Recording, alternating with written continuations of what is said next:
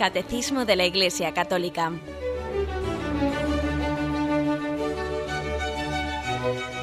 Un programa dirigido por Monseñor José Ignacio Munilla, Obispo de San Sebastián.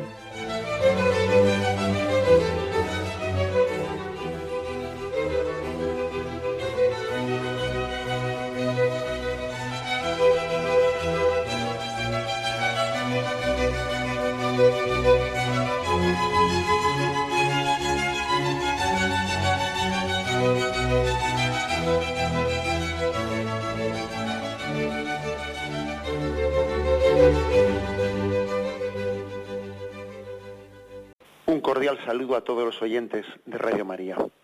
Un día más, con la gracia del Señor, proseguimos el comentario del Catecismo de nuestra Madre la Iglesia.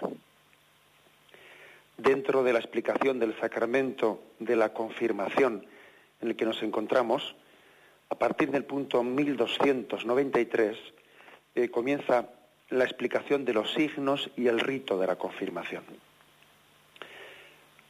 Comenzamos pues a partir de ese punto, que dice así. En el rito de este sacramento conviene considerar el signo de la unción y, lo que la unción designa e imprime, el sello espiritual. La unción, en el símbolo bíblico y antiguo, posee numerosas significaciones. El aceite es signo de abundancia, por ejemplo. ¿eh? Es decir, vamos a ir poco a poco desgranando los textos bíblicos a los que este punto del catecismo pues eh, recurre, se apoya en esos textos bíblicos para hacer como una catequesis litúrgica de qué significa la unción. ¿eh? Recuerdo por si alguno eh, pues lo tiene lo tiene menos fresco que la unción es el momento en el que el obispo en el sacramento de la confirmación con, el, con su dedo unge con el crisma unge en la frente, hace la señal de la cruz en la frente, ¿no? Con ese aceite mezclado con perfume, unge al confirmando. Bien, entonces la, la pregunta que hace el catecismo es, ¿qué significa esa unción? ¿Qué significado tiene? Dice también que la unción marca con un sello, el sello espiritual. Vamos a ver los textos bíblicos en los que, en los que se nos da algunas pequeñas pistas, todas ellas complementarias, porque son aspectos que se complementan, no se excluyen el uno al otro, de qué significa en el lenguaje bíblico eh, la unción. Fijaros que es importante que hagamos un esfuerzo de adentrarnos en el lenguaje bíblico. ¿eh? ¿Cuántas veces hemos escuchado, bueno, yo, yo voy a misa, voy a la liturgia y no entiendo nada? Eso es un lenguaje que a mí no me dice nada. Hombre, pero vamos a ver, tú ya has hecho, tú ya has hecho un esfuerzo de adentrarte en ese lenguaje ese lenguaje es el lenguaje bíblico y, el hecho de que digamos nosotros, ¿no? Con esa, con esa ligereza, a mí no me dice nada, ¿eh? ese lenguaje, ¿no? Es un lenguaje lejano a nosotros. Hombre, será lejano o no lejano en la medida en que uno se, se, acerque a él, o sea, es decir, la Sagrada Escritura le sea conocida con natural, ¿no? En todos los ámbitos de la vida hay, hay, lenguajes eh, pues específicos. Si uno también pues eh, está especializado en el deporte y se compra un periódico de esos de, deportivos, etcétera, pues verá que ahí también hay todo un lenguaje, un lenguaje especializado. Pero claro, como a él le interesa ese mundo del deporte, se ha familiarizado con ese lenguaje, ¿no? Y lo mismo podríamos decir de todos los ámbitos de la vida. Por lo tanto, no cabe decir eso de que a mí no me dice nada, ese lenguaje es lejano para el hombre de hoy y tal. Bueno, vamos a ser más humildes. Ese lenguaje es el lenguaje en el que Dios se reveló al hombre, que es el lenguaje bíblico. Y lo lógico es que aquel que tiene sed y deseo de conocer a Dios se familiarice con ese lenguaje. ¿Mm? Por eso, eh, pues el, catecismo hace una, eh, una referencia a todos los textos bíblicos en los que se nos describe, se nos habla de la unción. Y en primer lugar, en primer lugar dice cómo la unción en el sentido bíblico y antiguo posee una significación de que es un signo de abundancia. El aceite es signo eh, de abundancia en algunos textos bíblicos, signo de abundancia. Tenemos, por ejemplo, Deuteronomio capítulo 11, versículo 14, y dice, Yo daré a vuestro país la lluvia a su tiempo, lluvia de otoño y lluvia de primavera, y tú podrás cosechar tu trigo, tu mosto y tu aceite. ¿Mm? Bien, por lo tanto, Dios da la abundancia de la lluvia, tú podrás cosechar tu trigo, tu mosto, tu aceite. Es signo de abundancia. Dios te bendecirá con el trigo, con el mosto, con el aceite. Es una bendición de Dios, es signo, signo de que Dios es generoso con nosotros, nos bendice con sus dones, signo de abundancia. Mm, donde fijaros que nosotros diremos más tarde, ¿no? Ya cuando conozcamos a Jesucristo en la plenitud de la revelación, donde abundó el pecado, sobreabundó la gracia. ¿eh? La unción, pues, es una imagen de la sobreabundancia ¿eh? de, la gracia de Dios. También es un signo de alegría en muchos textos bíblicos ¿no? del Antiguo Testamento. Aquí se nos ofrecen primero el Salmo 23, versículo 5, y dice, Tú preparas ante mí una mesa frente a mis adversarios, unges con óleo mi cabeza, rebosante está mi copa. Preparas una, una mesa ante mí, enfrente de mis enemigos, me unges la cabeza con perfume, con óleo se refiere, con el óleo mezclado con perfume, que eso es el crisma, óleo y perfume. Es un signo pues de alegría, es un signo de la abundancia, de la alegría que se desborda. Salmo 104, versículo 15, dice, y el vino que recrea el corazón del hombre, para que lustre su rostro con aceite, y el pan conforte el corazón del hombre. O sea que vemos otro, otro salmo también en el que el aceite pues es signo de, mm, de alegría, de bendición de Dios que colma nuestra, colma la copa de vino y, y colma al hombre de aceite. ¿eh? Casi es, nosotros nos es más familiar para nosotros lo de que el vino sea signo de alegría, ¿no? Bien, pues fijaros que como, como un sinónimo utiliza también la Sagrada Escritura que el aceite es signo de, alegría. Vino que recrea el corazón del hombre, aceite que embellece, que, que lustra su rostro. ¿eh? Nos puede costar más en nuestro contexto pues eh, ver el aceite como signo de alegría, igual que el vino, pero por eso mismo eh, lo estamos refrescando la memoria y viendo en qué contexto se, explica en el Antiguo Testamento. También, mm, también se, se insiste en que hay textos en los que también el aceite es signo de purificación antes y después del baño signo de agilidad. Esto nos cuesta, nos cuesta menos entenderlo. ¿eh? Nos cuesta menos entenderlo. Digo lo anterior, lo, de que el, aceite nos purifica antes y después del baño y uno eh, se ungía con aceite. A nosotros nos cuesta eso porque es que mm, el aceite lo entendemos como algo un poco sucio, algo de lo cual cuesta limpiarte del aceite, cuesta quitar el aceite, cuesta quitar la grasa.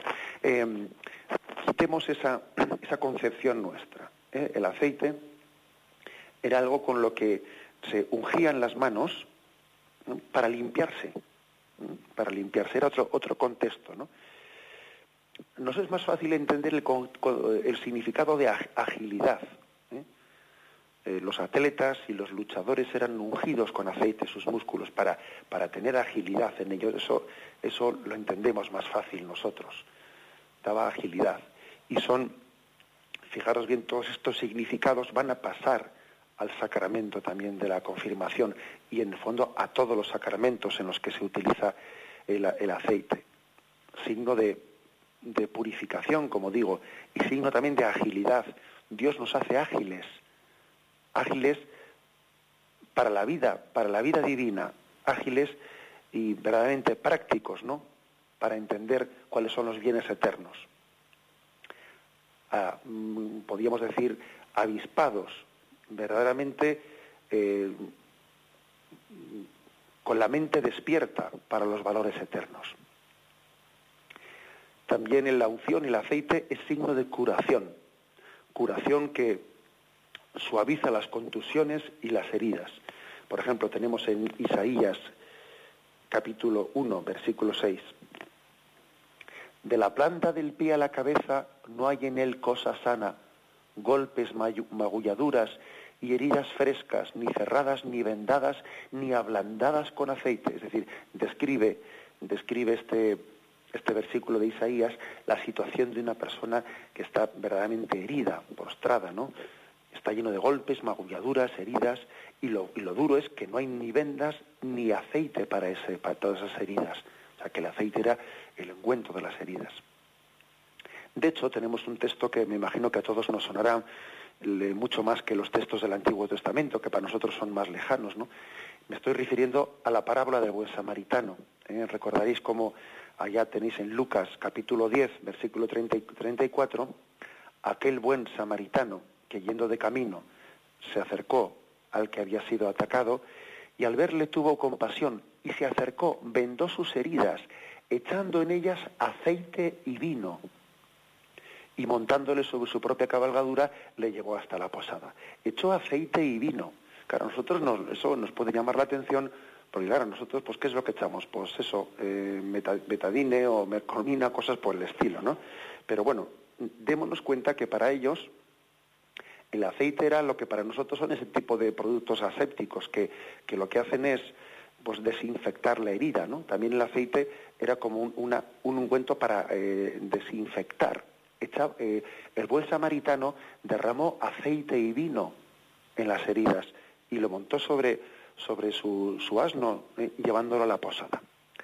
Así pues, ese aceite con el que se unge eh, al confirmando, significa también, significa el aceite que te sana, que te cura, que te ayuda a cicatrizar ¿no? esas heridas tuyas que el pecado había infligido en ti. El aceite limpia, como hemos dicho antes, limpia. Imagen también de cómo los sacramentos nos limpian. Nos hace ágiles, nos hace despiertos para los valores eternos. Nos, da sencillamente el don de la, de la suavidad.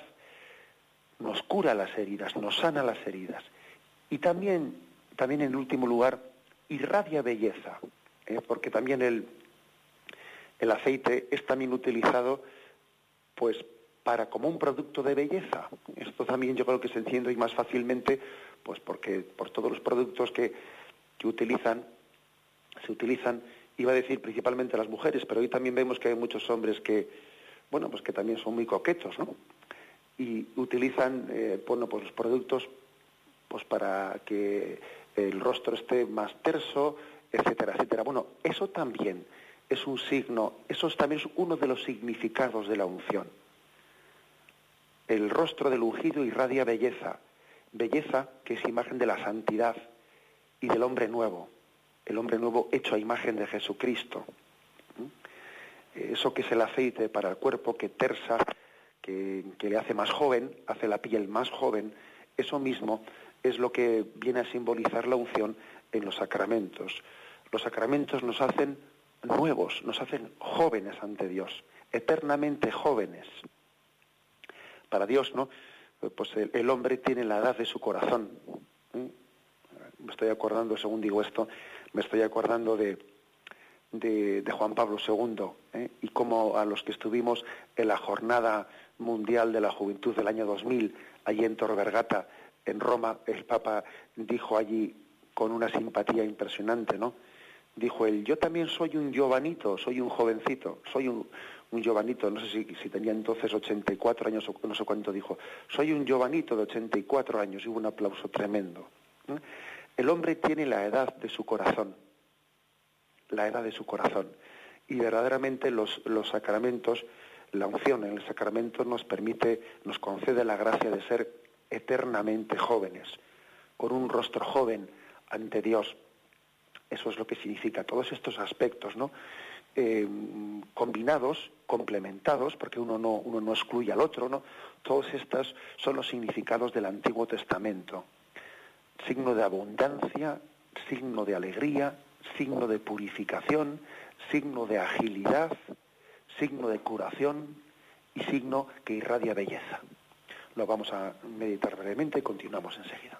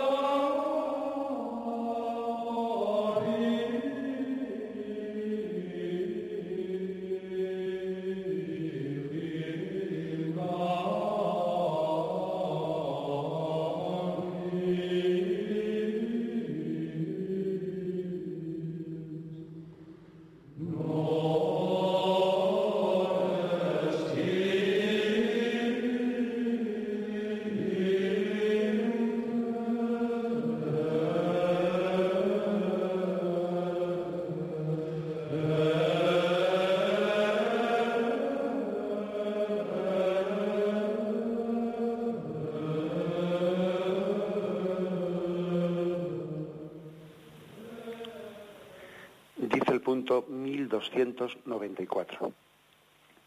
Todas estas significaciones de la unción con aceite se encuentran en la vida sacramental. La unción antes del bautismo con el óleo de los catecúmenos significa purificación y fortaleza. Vamos uno por uno haciendo, haciendo una referencia en vez de leerlo todo de un golpe. Dice que en primer lugar la unción en el bautismo, antes, sabéis que en el bautismo hay dos unciones. Una que se hace antes de bautizarle con el óleo de los catecúmenos y otra después de bautizado con el crisma, que es la, la mezcla de aceite y perfume. Bien, pues la primera unción, la que se hace, la unción prebautismal, que está en una oración de exorcismo, digo oración de exorcismo, la palabra exorcismo, pues eh, es nosotros en el contexto en el que la conocemos es un poco peliculera, ¿eh? pues, pues claro, nos acordamos de la, de la película del exorcista y ya pensamos que hacer un exorcismo pues casi es que al niño le gire la cabeza en torno al cuello. ¿eh? Y eso también pues hay que purificar un poco ese concepto, ¿eh? hay que purificarlo.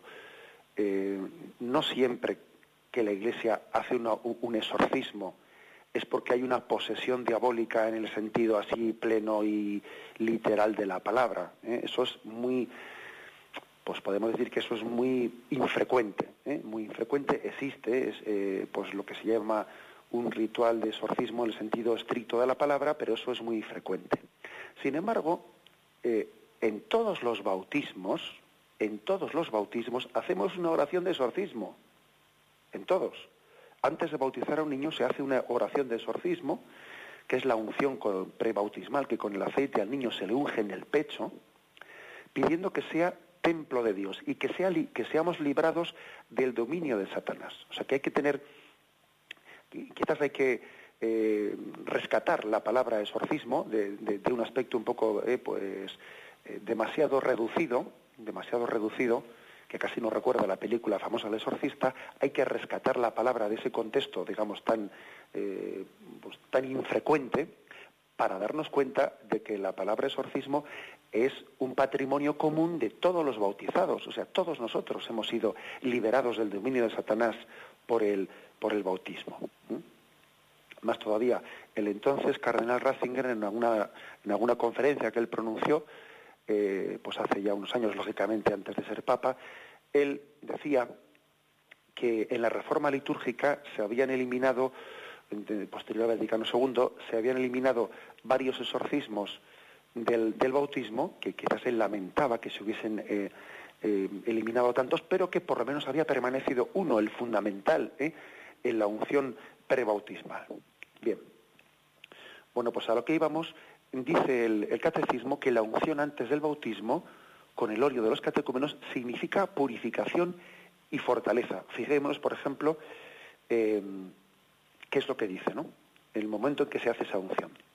Dios Todopoderoso y Eterno, que has enviado a tu Hijo al mundo para librarnos del dominio de Satanás, espíritu del mal, y llevarnos así arrancados de las tinieblas al reino de tu luz admirable. Te pedimos que este niño, lavado del pecado original, sea templo tuyo y que el Espíritu Santo habite en él.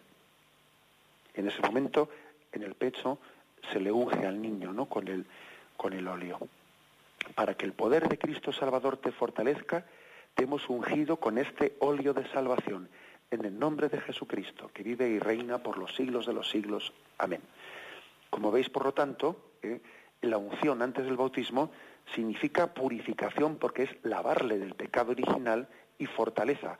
Te hemos ungido con este óleo de, salvación para que el poder de Cristo te fortalezca. O sea que es purificación del pecado original y al mismo tiempo fortalecerle. ¿eh? Las dos cosas. ¿eh? Todo sacramento, el mismo sacramento de la confesión también tiene este doble efecto que nos, nos, purifica del pecado, pero también aumenta, nos aumenta en gracia, nos fortalece. No solo es lavarnos, es lavarnos y es también elevarnos, eh, asemejarnos más a Dios.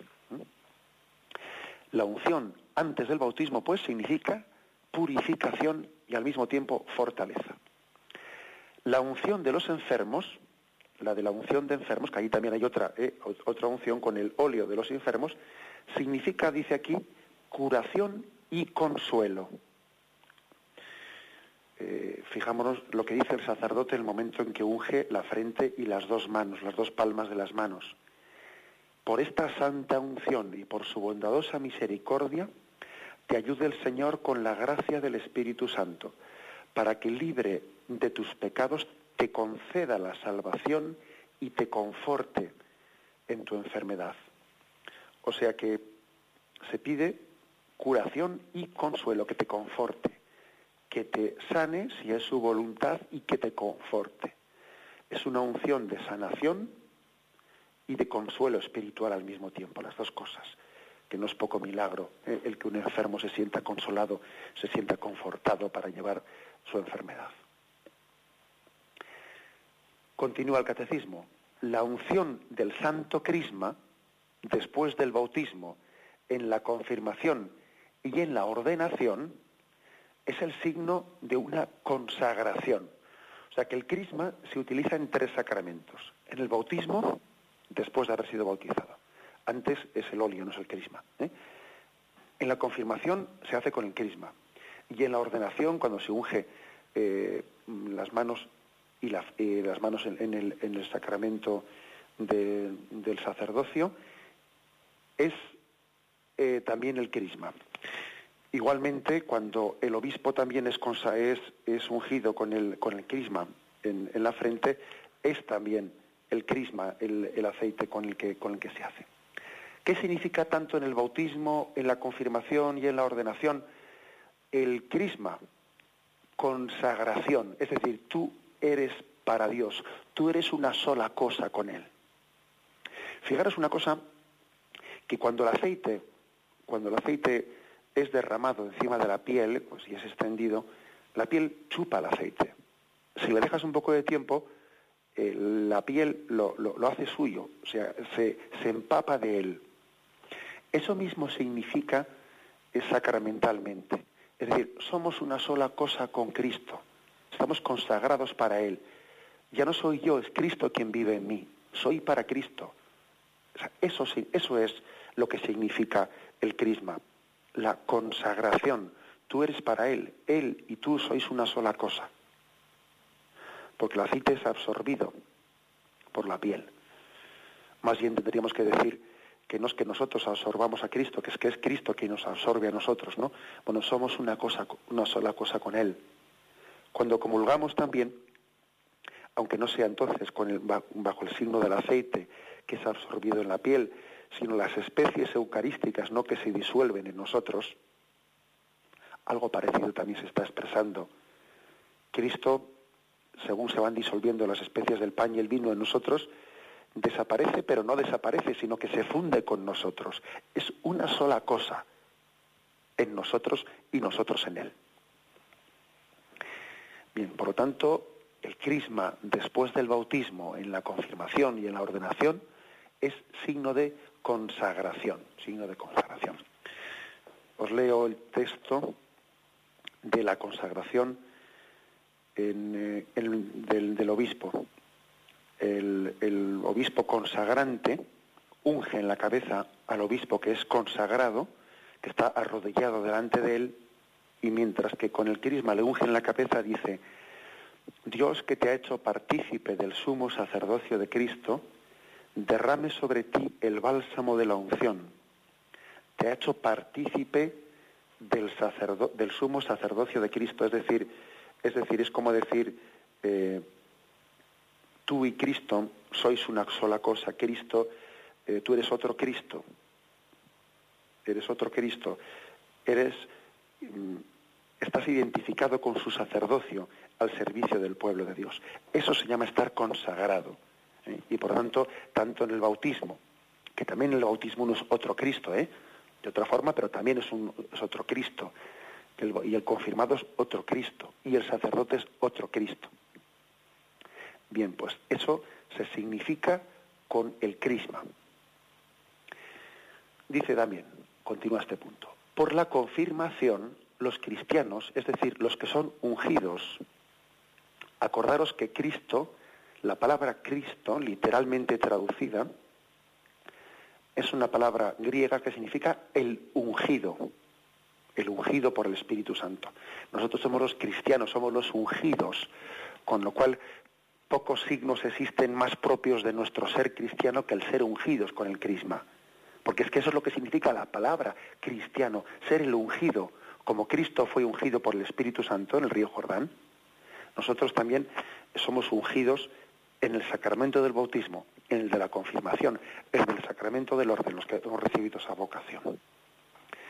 Bien, pues los ungidos participan más plenamente en la misión de Jesucristo y en la plenitud del Espíritu Santo que éste posee, a fin de que toda su vida desprenda el buen olor de Cristo.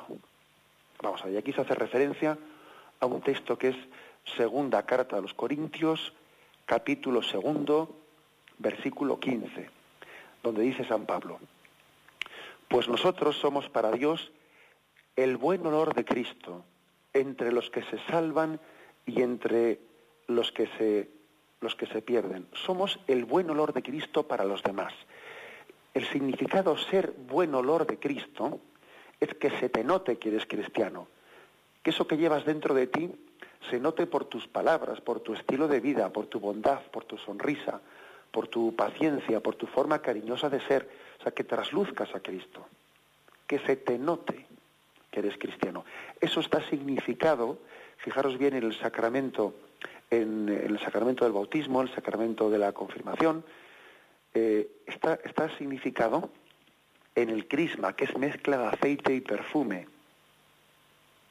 Y así como eh, pues decíamos antes que el aceite pues significaba eh, abundancia, alegría, agilidad, curación, belleza, el perfume significa el buen olor, que se te note que eres cristiano, que hueles bien. De ahí viene el olor de santidad. ¿Eh? O sea, que, mm, desprendas el perfume de Cristo. Que no solo por tus palabras, que también por tu estilo de vida se te note que eres cristiano. Qué cosa tan importante. ¿eh? Una, cosa que nos debiera de cuestionar mucho es, a mí si alguien me espiase, ¿no? Si alguien me espiase, si pusiese un detective que siguiese mis pasos o una cámara oculta y estuviese 24 horas ¿no? siguiéndome los pasos, me notaría en el estilo de mi vida que soy cristiano. Me lo notaría. Esa es, una, la pregunta del millón, como se dice. Recuerdo, por ejemplo, que San Sebastián, aquel eh, capitán de, romano de, de, la guardia, de la guardia personal del emperador, eh, no es que nadie le delatase y dijese en aquel tiempo de persecución contra los cristianos, no es que nadie se chivase, ¿no? Diciendo, este es cristiano, no, no, no, no es que nadie se chivase, es que con su estilo de vida, él mismo se fue delatando a sí mismo. Claro, como ellos veían que Sebastián había cambiado de forma de vida, porque antes él iba a las, a las termas romanas, ¿no? Donde allí había pues un, pues una falta de modestia tremenda, ¿no? Y él dejó de ir a las termas romanas. Y antes se divertía con sus compañeros, pues emborrachándose, yendo a las peleas en el circo, viendo cómo los gladiadores se mataban unos a otros, haciendo apuestas a ver quién le va a matar a quién, y dejó de ir a esos espectáculos. Y empezaron a, a, sospechar, ¿y este por qué ha cambiado tanto? Y le siguieron por la noche y vieron que en su casa entraban pobres y que él acogía a los pobres y les daba de comer. Y entonces dijeron, este, este, este ha cambiado mucho, este tiene que haberse hecho cristiano. Es decir, que el buen olor de la vida de Sebastián fue la pista para deducir que se había hecho cristiano. Bueno, pues ojalá eso pudiese ocurrir en nosotros, ¿no? Ojalá si alguien nos espiase, si pusiese una cámara oculta en nuestra vida, dedujese de nuestra forma de actuar que somos cristianos. Porque es que, por desgracia, pues puede ocurrir que un cristiano viva como un pagano, en su forma de hablar, en sus costumbres paganas, en su forma de diversión pagana, en su falta de modestia, en el vestir, en su forma de, de, divertirse, de beber y de un montón de cosas más. ¿no? Dice uno, bueno, pero vamos a ver, ¿pero qué diferencia hay entre un pagano y este? Pues muchas veces hay que decir, pues, pues es que ninguna, porque hemos ahogado el buen olor de Cristo, no lo hemos alimentado. También el buen olor de Cristo hay que alimentarlo viviendo entre rosales. Si uno, claro, se, mete en el estercolero, al final o le da mal, claro, nos ha fastidiado. ¿eh? Pues claro, también el mal olor se contagia. Entonces, nosotros los cristianos tenemos que alimentar ese, ese perfume con el que hemos sido ungidos en el bautismo, viviendo en el mm, jardín entre los rosales, que son las vidas de los santos, o sea, estando rodeados de las vidas de santos. Así es como alimentamos ese buen olor. Bien, texto pues importante este de 2 Corintios 2.15. Hacemos un momento de reflexión y seguimos enseguida.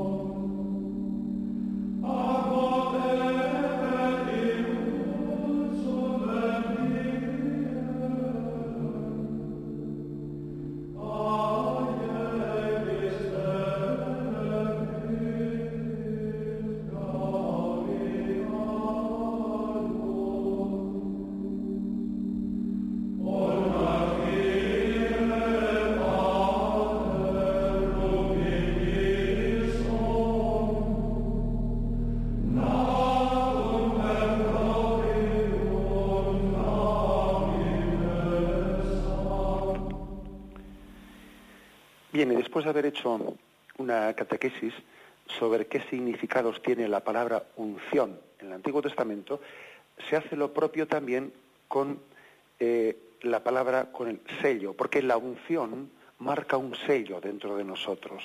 ¿eh? Somos marcados por un sello, al igual que en el bautismo. ¿eh? Recordaréis que cuando explicamos, que cuando explicamos en su momento el sacramento del bautismo, insistimos mucho en que el bautismo marca un sello en nosotros un carácter, un carácter sacramental que es imborrable, ¿eh? marca, marca un sello espiritual. Bien, pues también pasa lo mismo con el sacramento de la confirmación, marca el sello del Espíritu Santo. Este sello es símbolo de la persona.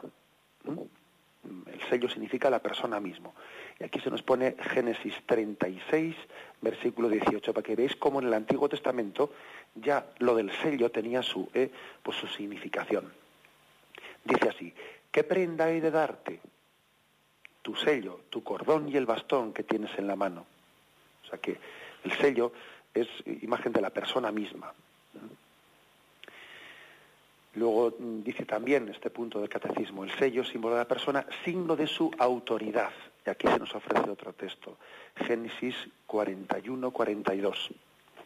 Y el faraón se quitó el anillo de la mano y lo puso en la mano de José, le hizo vestir ropas de lino fino y le puso el collar de oro, etcétera. Es decir, ese se quitó el anillo de la mano, sabéis que ese que con el, eh, anillo se marcaba el sello. O O sea que era, es signo de, de autoridad, porque el faraón a José, que le engalanó como ministro de Egipto, le entregó el, el anillo con el que se marcaba el sello. Es como decir, te voy a dar mi autoridad, te voy a hacer ministro mío.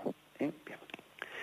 También el sello en el Antiguo Testamento es un signo de, de propiedad sobre un objeto. ¿eh? Por ejemplo, tenéis Deuteronomio, capítulo 32, versículo 34. Pero él no está guardado junto a mí, sellado en mis tesoros. O sea, que por tanto, la, fijaros bien como dice, sellado en mis tesoros es signo de propiedad de un, de, un objeto. Esto lógicamente luego se traspasa al sacramento significando ser propiedad de Cristo. Ser propiedad de Cristo. Igual que decimos que el sello es signo de autoridad, tener el señorío de Cristo. Ese, es, ese, esa autoridad que tenía el faraón con su sello, que cuando marcaba el sello era el sello del faraón, ¿no? Esa autoridad es la que tiene el confirmando, porque tiene el señorío del Espíritu Santo. Son, eh, son significados que ya tenía antes la palabra sello, pero que ahora los va a tener desde el punto de vista sacramental, ¿no? Mm, también mm, dice, por eso se marcaba a los soldados con el sello de su jefe y a los esclavos con el de su señor. Eran marcados con el sello. Soy propiedad de mi amo. Nosotros somos marcados. Nuestro amo es Jesucristo. Al esclavo se le marcaba con un sello que no dejaba de ser algo aberrante, ¿no? No, dejaba de ser algo aberrante que un hombre sea propiedad de otro hombre. Y que encima todavía para humillarle más se le marque un sello en la piel, ¿no? como si fuese un ternero, un, ganado, ¿no? ¿Qué cosas, verdad, han ocurrido? Por desgracia, hoy en día existen un tipo de esclavitudes parecidas, ¿no? Como son, eh, permitidme el paréntesis, ¿no? Como son, pues cuando tenemos una especie de esclavos, de seres humanos en, embriones congelados en los, en los, congeladores, en los frigoríficos, ¿no? ¿Acaso esos no son los esclavos del siglo XXI? Que les marcamos un sello, les ponemos una etiqueta, este es mío, y, lo dejamos congelados para cuando nos interese. Eh, son los esclavos del siglo XXI. Igual que al esclavo, pues en aquellos siglos se le marcaba con un sello en la piel y se le metía a la mazmorra hasta que llegase la hora del trabajo y lo sacásemos fuera, y luego le volvíamos a meter dentro. Bien permitidme eh, que, haga esa consideración. ¿no? Cierro el paréntesis para decir que nosotros, mm, a diferencia de los esclavos, no perdemos la dignidad cuando estamos sellados por Cristo, porque Cristo es nuestro Dios, nuestro libertador, no es aquel que nos quita dignidad, sino que nos da dignidad. Ser de Cristo dignifica al hombre. Sin embargo, ser de otro hombre, Él le hace esclavo suyo. Si yo me entrego a otro hombre, me esclavizo. Si yo me entrego a Cristo, me dignifico. Esa es la diferencia. El, sello es también como un acto jurídico o, una autentificación de un documento. Por ejemplo, está aquí en Jeremías, en Jeremías capítulo 32, versículo 10, que dice, lo apunté en mi escritura, sellé, aduje testigos, y pasé la plata y pesé la plata en la balanza, es decir, lo apunté y lo sellé. Es como decir, queda autentificado, queda garantizado. He puesto mi sello, es verdad. Es decir, el sello de la confirmación es como una garantía de que la gracia de Dios no nos va a faltar. Es una garantía de que Dios está con nosotros. Y, y el sello también es imagen de, de la forma secreta de proceder Isaías 29, versículo 11, dice, Toda revelación será para vosotros como palabras de un libro sellado, o sea, un libro que es, está oculto, que da uno al que sabe leer diciendo, Ea, lee esto, y el otro dice, no puedo porque está sellado. O sea, que el sello también es algo eh, signo de la intimidad entre Dios y tú, entre Dios y cada uno de nosotros. El libro sellado es el libro que no puede ser leído por cualquiera, que guarda una intimidad. Bueno, también nuestra relación con Dios es íntima y únicamente la podemos entender entre Dios y nosotros. El mundo no lo entiende. El mundo no es capaz de percibir la riqueza que se guarda en ese, en ese sello. Bien, todos estos significados ¿eh?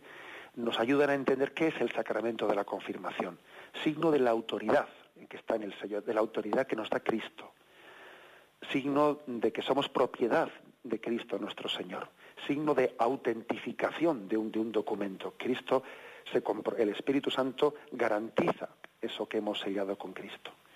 Y es signo también del sello secreto de la, intimidad entre Dios y nosotros. Lo dejamos ahí ¿eh? y continuaremos a partir de mañana si Dios quiere. Y bien, y me despido con la bendición de Dios Todopoderoso. Padre, Hijo y Espíritu Santo, descienda sobre vosotros. Alabado sea Jesucristo.